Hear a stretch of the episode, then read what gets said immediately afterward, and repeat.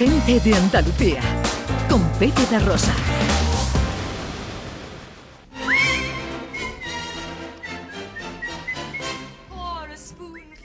¿Qué nos trae la actualidad cinematográfica? Pues Avatar 2, que sigue generando dinerito, ¿no, José Luis? Pero, pero no os hacéis una idea, porque pensábamos que Top Gun Maverick era el tope, pero no, porque es que Avatar 2 en este momento que estamos hablando ya ha recaudado lo mismo en todo el mundo que Top Gun Maverick. Es decir, a día de hoy, que lleva dos semanas y pico, si no me equivoco, Avatar lleva dos semanas. Avatar 2, ¿no? Que es la secuela, eh, lleva, pues ya digo, ya ha igualado Top Gun Maverick, o sea que tiene por delante el objetivo, lleva, es decir, lleva billón y medio de dólares en todo el mundo y probablemente va a superar los dos billones, ¿no? Eh, con lo cual, todos los que desconfiaban de James Cameron, que es el director, ¿verdad? Recordemos, James Cameron es el director de Terminator, Terminator 2, Aliens, Mentiras Arriesgadas, Titanic, ¿no? Titanic. En fin, eh, es un señor que sabe de qué va el tema este del cine, del espectáculo, de, de la taquilla, ¿no? Porque todos, casi todas sus películas han sido éxitos masivos. Y Avatar 2 es que lo está pulverizando todo, ¿no? Recordar que en España, solo en España lleva 30 millones de dólares. Que bueno, a cambio no sé cuántos euros serán, pero bueno, es una, es una barbaridad. Y en solo dos semanas, que todavía quedan eh, fines de semana, días, eh, semanas por delante. Bueno, pues va a ser sin duda. eh, había dudas porque decían, hombre, si Avatar 2 pincha en taquilla, pues igual las tres secuelas que tengo pensadas, pues no las hago, ¿no? Pero después de este éxito vamos a tener Avatar, yo creo, para los próximos 10 años, por lo menos. Oye, a propósito, eh, no me riña usted, pero eh, ¿Qué has hecho? eh, ¿Qué has yo- hecho, eh, Maverick, Top Gun Maverick ha llegado a las plataformas y no me resistí la tentación de verla antes de haberla visto en el cine. Ah, bueno. Ah, Eh, y eh, la verdad es que está muy bien. Es que como te va a tirar en paracaídas, tienes que aprovechar el tiempo. Ah, ¿Te has enterado, director? A ver, momento, momento, que eso que es de que te vas a tirar en Que le han paracaídas. echado Sí, los sí. reyes, eso. Me han echado por Reyes, sí. Mi familia que me quiere mucho. Pero vamos a ver, momento. Pero, pero ¿te vas a tirar en paracaídas? ¿En Sí, serio? sí, sí, sí. Voy a hacer un salto en paracaídas que me han regalado Oye, eh, sus eso- majestades. Eso, eso Ver- yo quiero verlo, eso se va a grabar Sí. en vídeo. Sí, sí, sí. Va, va a haber documentos Y- videográficos. puedes hasta hacer el programa de radio cayendo o a punto de caer. ¿eh? Ah, No lo sé, te- tendré que, pre- que preguntar. Hablaremos Vamos. con la empresa a ver si eh, podemos hacer algo especial, ya que Sí. Eso, es eso una ha sido. única. eso es que te han visto emocionado viendo a Tom Cruise en las últimas películas y han dicho, bueno, Pepe da Rosa, que es más joven, bastante más joven que Tom Cruise, tiene que volver a hacer o hacer una, una de estas cosas, ¿no? Que hacen los especialistas. Claro, yo he dicho, pero vamos a ver, sí. Qué miedo. Eh, Tom Cruise eh, dice que saltó mil y pico de, de veces para preparar la película. Sí, sí, sí. ¿Y no voy a saltar yo una? Tú una. una y después ya ¿No veremos. voy a ser yo capaz de una? Siendo más jovencito bueno, que Tom Cruise. bueno, y bueno. agarrado, ¿Y agarrado. ¿Hay ¿no? fecha? ¿Hay fecha para el evento Agarrado, o, agarrado. o no hay fecha Eh, no, no, no, no hay fecha. Tengo No hay que, tengo que que dejar los papeles dispuestos, Hay que ¿sabes? dejar todo arreglado, Pepe. Las cosas. Hombre. Sí, bueno, no, y supongo que hay que esperar un poco de, de que haya buen tiempo, ¿no? Ahora mismo. Que hay una empresa que lo hace aquí en Sevilla, en, en Bollullos, em, y, que, y que hace el salto de mayor altura comercial de toda Europa. Cua- 4.300 metros de Tú, altitud. uno bajito. Ay, Dios. No, no, no, que bajito no, ya, salto, salto desde, ¿sabes? Y em, que me parece alucinante. Bueno, ya os contaré más detalles. Bueno, bueno. Oye, nos estaremos escribe- atentos, estaremos atentos, ¿eh? Julio Vera, hablando de Reyes Magos, dice, mis mejores reyes han sido los que le han traído a los demás. Claro, y ahí nos muestra fotos de gente que le manda su foto con la Congregación de la Granada, Ah, que es su guay. libro, y que ha sido un bueno un regalo excelente de Reyes. Un libro, por cierto, muy de llevar al cine, ¿eh? Una novela Oh, muy sí, cinematográfica. Yo cuando ¿eh? lo leí Tiene muy dije buena "Pe- pinta, tiene muy película, buena película, pinta, sí, sí, película. sí. Tiene muy buena Ordóñez, pinta. Yo quiero echarle un película, ojo, a ver ¿eh? si me hago con él, porque tiene muy buena Totalmente. pinta. Sí, sí, sí. Eh, tiene para un peliculón. Oye, no me ha gustado eh, mucho La piel del tambor. Eh, bueno, El- es que lo- te lo comenté. Em, Aún no he tenido ocasión de verla, pero la verdad es que en taquilla pinchó completamente. Lo cierto es que Arturo Pérez Reverte dice el hombre que le gustó mucho, pero claro, ¿qué va a decir él, no? Porque es su novela y, y tal. Pero la verdad es que no ha terminado de funcionar comercialmente, al menos en Mm. taquilla. Ahora, bueno, la vida que tiene en plataformas no lo sé. ¿Y entonces no, no te gustó? No, te- no, no me gustó como película. La historia sí, la trama, todo. Está, pero como película, las interpretaciones, los... eh, ¿Y, Se- y Sevilla qué tal sale? Porque Sevilla, Sevilla sale, Sevilla sale, eh, y eh, salen planos muy bonitos, sale mucho, mucho río, eh, muchas escenas que se desarrollan, las escenas de acción entre los barcos. Está- no está mal, eh, eh, la imagen de la ciudad no, no está mal, pero la película, no sé, no me ha gustado mucho. Ay. Bueno, eh, más cositas de Disney. Pues nada, que más cositas que Disney parece que va a espaciar, ¿no? El tiempo que pasa entre su proyección en cine y el paso a plataforma, claro, eso porque está dando dinerito las películas. Claro, es que yo creo que esto es buena señal para las salas de cine, porque cuando empezó la pandemia, eh, todo lo que estrenaba Disney, que recordemos que es Marvel, por ejemplo, todo Marvel de superhéroes, pues iba a cine, eh, Viuda Negra, por ejemplo, o la, o la que fuese, pues se estrena y al mes y medio tú tienes la película en tu plataforma de Disney Plus, ¿no? O Disney Plus, como dicen ahora. Eh, entonces, eh, claro, parece que si te despistas un poco dices, bueno, pues ya para qué voy a verla, porque la tengo en casa. ¿Qué pasa? Que han visto que, por ejemplo, la de Wakanda Forever, que era Black Panther 2, ha funcionado muy bien en taquilla y entonces han ampliado esa ventana de mes y medio eh, y, la han superior, ¿no? Pues más de dos meses. Os recuerdo, por ejemplo, que Top Gun Maverick ha estado seis meses en, cines, ¿no? Que es, se acerca un poquito más a la antigua usanza. Avatar oye, Avatar, que va a ir a Disney Plus, evidentemente no la van a poner dentro de dos semanas en, la plataforma, porque es que está arrollando en taquillas. Es que uno va a un multicines y de las 15 salas, 11 están poniendo Avatar. Que si doblada, que si versión original, que si 3D, que si HFR, que si no sé qué. Entonces, bueno, esto es una buena señal porque quiere decir que el sistema tradicional de explotación de películas en salas de cine está vivo o está recuperando un poquito de vida y, bueno, es compatible por supuesto con plataformas, pero necesita más tiempo para, para pues, desarrollar toda su carrera en una sala comercial, ¿no? Así que yo creo que eso es muy buena señal, muy buena señal. Vamos con. A mí lo de Disney Plus me suena a guantazo. ¿no? Sí, o alguien que se cae al agua. O alguien que se cae. Ah, yo prefiero decir plus. Yo siempre he dicho plus. De toda la vida, claro. Venga, los estrenos, ¿qué tenemos? Pues empezamos con una película que creo que os va a gustar mucho porque es una película de Guy Ritchie que suele ser un tipo muy divertido rodando cine, el cine que, creo que le va bien. La película se llama Operación Fortune, el gran engaño. ¿Qué tenemos? Greg Simon. Traficante de armas multimillonario. No podrás atrapar a ese pez con los cebos habituales. Perdona, ¿quién será el cebo? Danny Francesco. La estrella favorita de Greg Simmons. ¿Y cómo llegamos hasta él? Chantaje. Muy bien, adelante. No te pongas nervioso. No tengo por qué estar nervioso. Esto es una comedia de acción.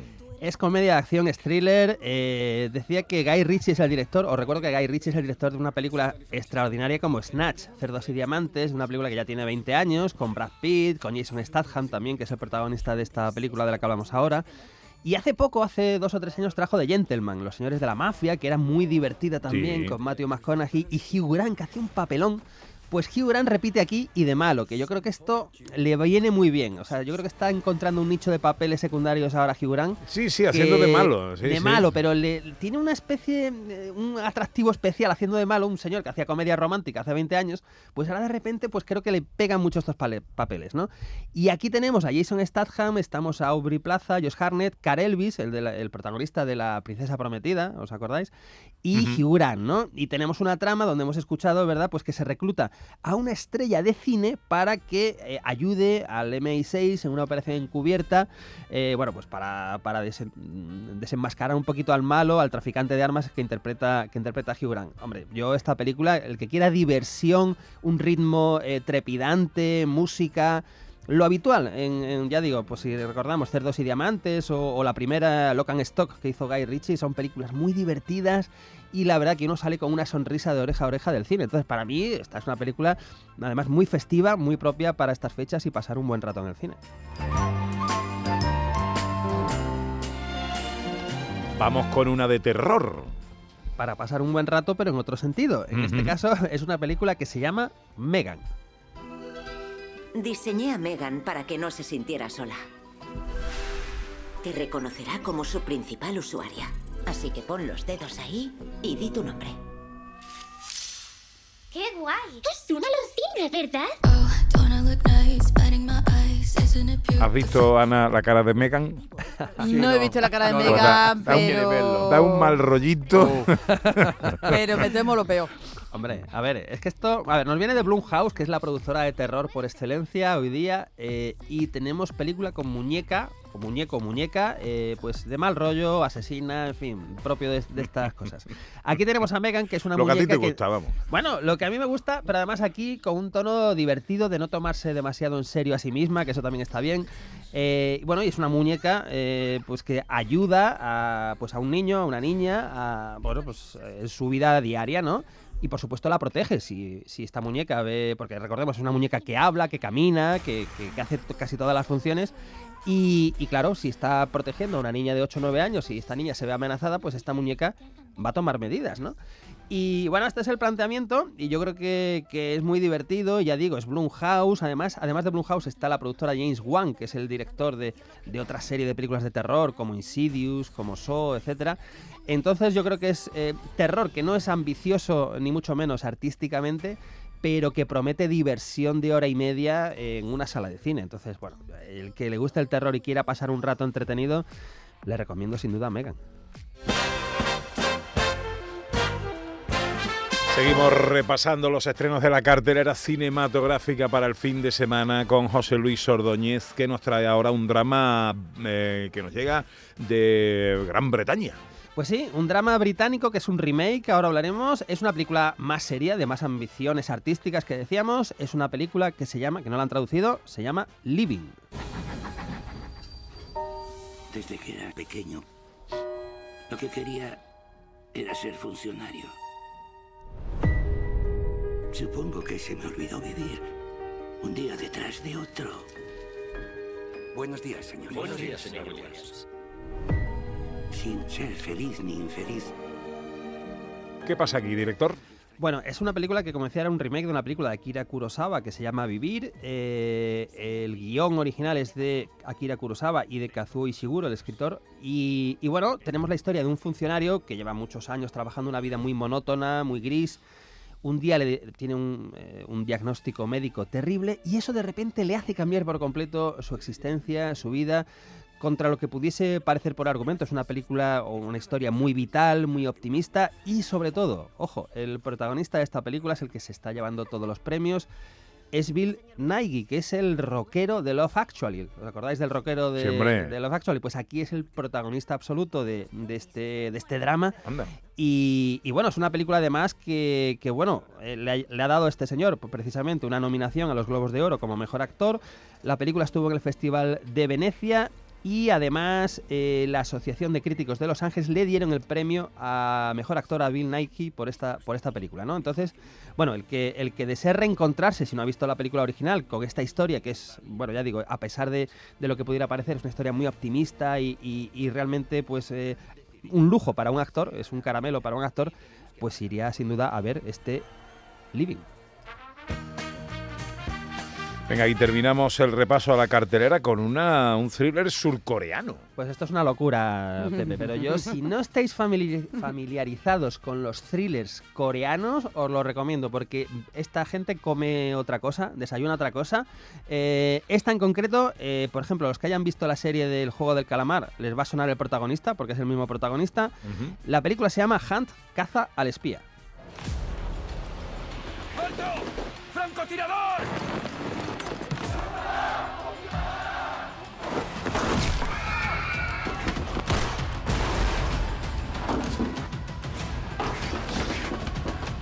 ¿Cómo se te ha ocurrido matarlo? Tú has dejado que te cogiera. A ver.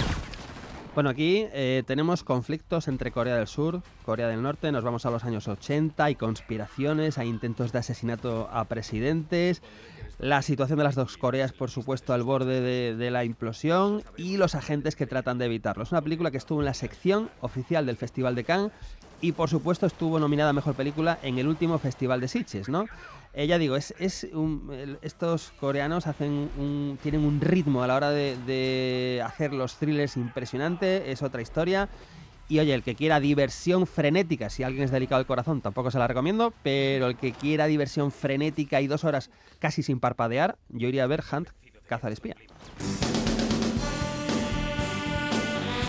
En la tele, ¿qué ponemos? Bueno, pues hoy tenemos a las 3 y media, 15.35 en Canal Sur Televisión, un western americano, año 56, que se llama En el límite del desierto. En el límite del desierto nos vamos a ir a Oregón, al año 1842, a una disputa entre tierras entre Estados Unidos y Gran Bretaña, donde lógicamente aquí no va a ganar la ley, Bueno, va a ganar la ley, pero del más fuerte. Aquí es la única mm. ley que, funciona todavía. Es una película cuyo mayor atractivo para mí es que su protagonista es la gran Yvonne de Carlo. Yvonne de Carlo es la protagonista, está dirigida por John Sherwood.